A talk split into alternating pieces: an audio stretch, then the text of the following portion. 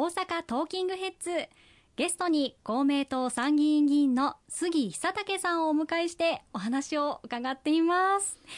さて先ほどのお話で保険証そして公金受取口座の登録紐付けというお話だったんですけれどもなぜこの2つが必要になってくるんでしょうか？そうですね。まず一つ一つこれは丁寧にお話をさせていただきたいと思います、はい、健康保険証との紐付けなんですけれどもまあ、大西さんも健康保険証をお持ちだと思うんですけどももちろんはい。実はこの健康保険証というのは入る保険が変わると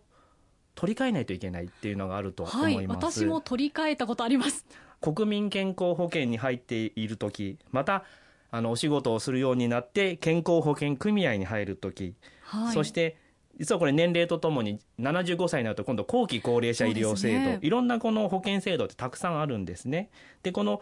健康保険証というのは入っている保険が変わるたびにこの取り替えないといけないんですけれどもこれをマイナンバーカードと紐付けていただくといつもマイナンバーカードを病院に持っていただければ、まあ、使えるというこういうメリットがまずあります。あなるほど。取り替える必要がなくなるっていうことですね。ですね。あと高齢者の方というのは実は健康保険証以外に例えば所得によって自己負担の割合が1割の人2割の人3割の人分かれるんです、はい、その私は何割だっていう証明する紙実は高齢者の方はこれ両方今病院に持って行ってるんですけども大変ですね。これは合わせてマイナンバーカード1枚だけでよくなるとかこういう話もあります。で一番のメリットはやはりこのマイナンバーカードを通じて過去の投薬記録とかを参照することができるのでやっぱ履歴をしっかり知らせることによって適切なやっぱ医療を受けることができる、まあ、こういうメリットがあるのかなというふうに思います。これは結構大事ですよね。そうですね。特に、まあ、先ほど話したやっぱり健康保険証の切り替えって意外と時間かかったりするんですね。はい、一回、ね、一回返却して次の新しい保険証をもらうのに意外と時間がかかったりしてその間に病院行きたくなった時にどうするんだと。困りました私。そういうことがやっぱあるので、はい、やはりこのマイナンバーカードでリアルタイムにどの保険に入っているかというのを紹介できるっていうのは非常に私は大きなメリットがあるんじゃないかなというふうに思ってます。ね、そして公金受取口座ということでしたけれどもこちらはどうでしょう、はい、これはですね皆さんあの覚えてらっしゃると思いますけど2年前1人一律10万円の特別定額給付金これを実現させていただいたと思いますけれどもこの時どうでしたでしょうか？手続きする時というのは市区町村からですね、はい、郵便が送られてきて、はい、そこに口座番号等も書いてそして手書きで書いて送り返す。送り返して、はい、でまたその時間が結構ねそうなんです。かかってなかなかちょっと問題になったかなという印象ありますね。あの行政の皆さんは本当に全力で一日でも早くという思いで頑張っていただいたんですけれどもやはりすべてのこの手続きがアナログでなっている。そうするとやはり時間もかかる当然人のやることです。ミスも出ます、はい、そういった中で課題があったわけなんですけれども、はい、そういった時のためにですね事前に口座を登録していただくと。実は2年前の特別定額給付金の時多かったのはやっぱ口座番号の記載間違い。これも結構な割合であったと。ミスですよね。そうなんです、うん、なのでこういったことをやっぱり事前に準備をしておくという意味でこの公金受取口座の登録というものを今回お願いをしているところなんですうんなるほど。コロナでよりその重要性っていうのが確認できた機会だったかなというふうにも思いますね。そうですね。で、まあ、いろいろご心配の声もあるんですけれどもこれは一つ口座を登録していただければ構いませんのでそこにいくら入ってるかとかですね、うん、そんなそういうことを別に国がチェックをするわけでも何でもありません、管理するわけではなくて、あくまで口座番号と紐付けておくということが目的なんだということをぜひご理解いただければと思います。はい。そのあとマイナンバーカードなんですけれどもちょっとマイナンバーカードに対しても不安をお持ちの方もいらっしゃるっていうふうにも聞いたんですけれども。そうですね。やはりこのマイナンバーカード、うん、IC チップ入ってますけれどもいろんな個人情報がそこに記録されているんではないかと、はい、そのためこれを落としてしまったら自分自身のこの個人情報がまあ、漏洩するんじゃないか、まあ、こういうご心配の声もいただいてるんですけれどもこのマイナンバーカードというのはあくまで本人認証のために使いますのでこのカード自体にあの多くの情報は記録しません。そうなんですね、はいここに記録されているのはあくまで券面要はカード自体にも書かれているような名前とか住所とか、まあ、生年月日性別こういったことしか記録されてないので、はいあの落としたからすぐに個人情報がそこから漏れるということはないというものですので、はい安全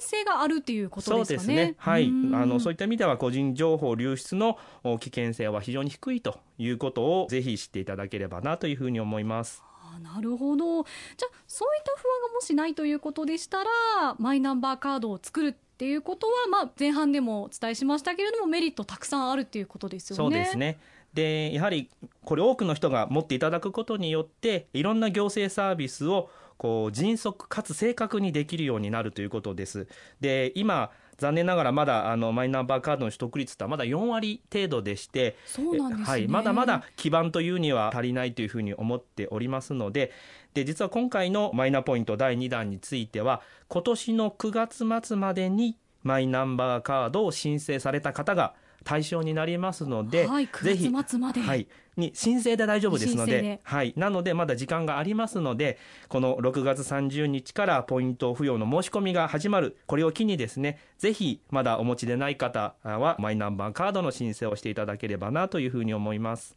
そうですね。この上でね、この機会にぜひ皆さん検討していただきたいと思います。また連携も取れてない部分もあるみたいですけれども、このマイナンバーカードっていうのは将来的にはどのように発展していくっていうふうに考えられますか？そうですね、まあ、いろいろなあの機能をこれからあの付与していくこと、いろいろ考えられるんですけれども、今やはり一つ言われているのが、やっぱ運転免許証はいとの紐付け、これをやっていくことによって、運転免許証を持ってなくても、マイナンバーカードを持っていれば、この運転できると。いうことになりますので、まあ、いっぱいたくさん身分証明を持たずにですね、このマイナンバーカードだけを持っていけばいいと、まあ、こういう状況にもなっていくんではないかなというふうに思います。うんよりなの連携というか、そういったところもスムーズになると、本当に生活がね、より便利になりそうな気がしますね。そうですね。はい。これを機にやっぱりこのデジタル化、日本が遅れてましたので、一気にこのデジタル化をやっぱり進めていければなというふうに思います。ね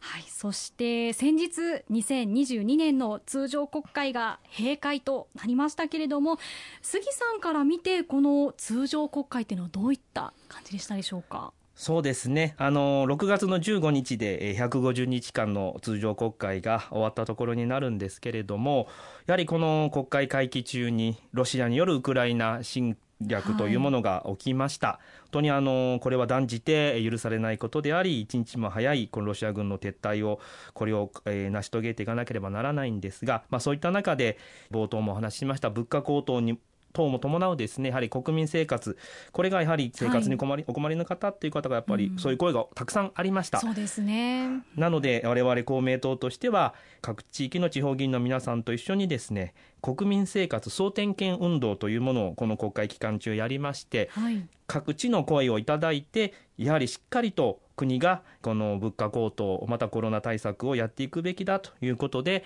補正予算をこの国会中になんとかギリギリ組みましてあの対策を打ち出すことができたというふうに思います。ですね。もう本当に日々ちょっとね円安の話題だったりそういったエネルギー価格の問題だったりいろんなその私たちに直結するような問題がたくさんちょっと今見受けられますからね。そうですね、まあ、まだまだ課題も多いですしまたあの地域によってえー抱える課題もこの同じ物価高でも違ってきます。そういった中でやはり公明党の主張で国の予算の中でえー組み込んだのが地方創生臨時交付金という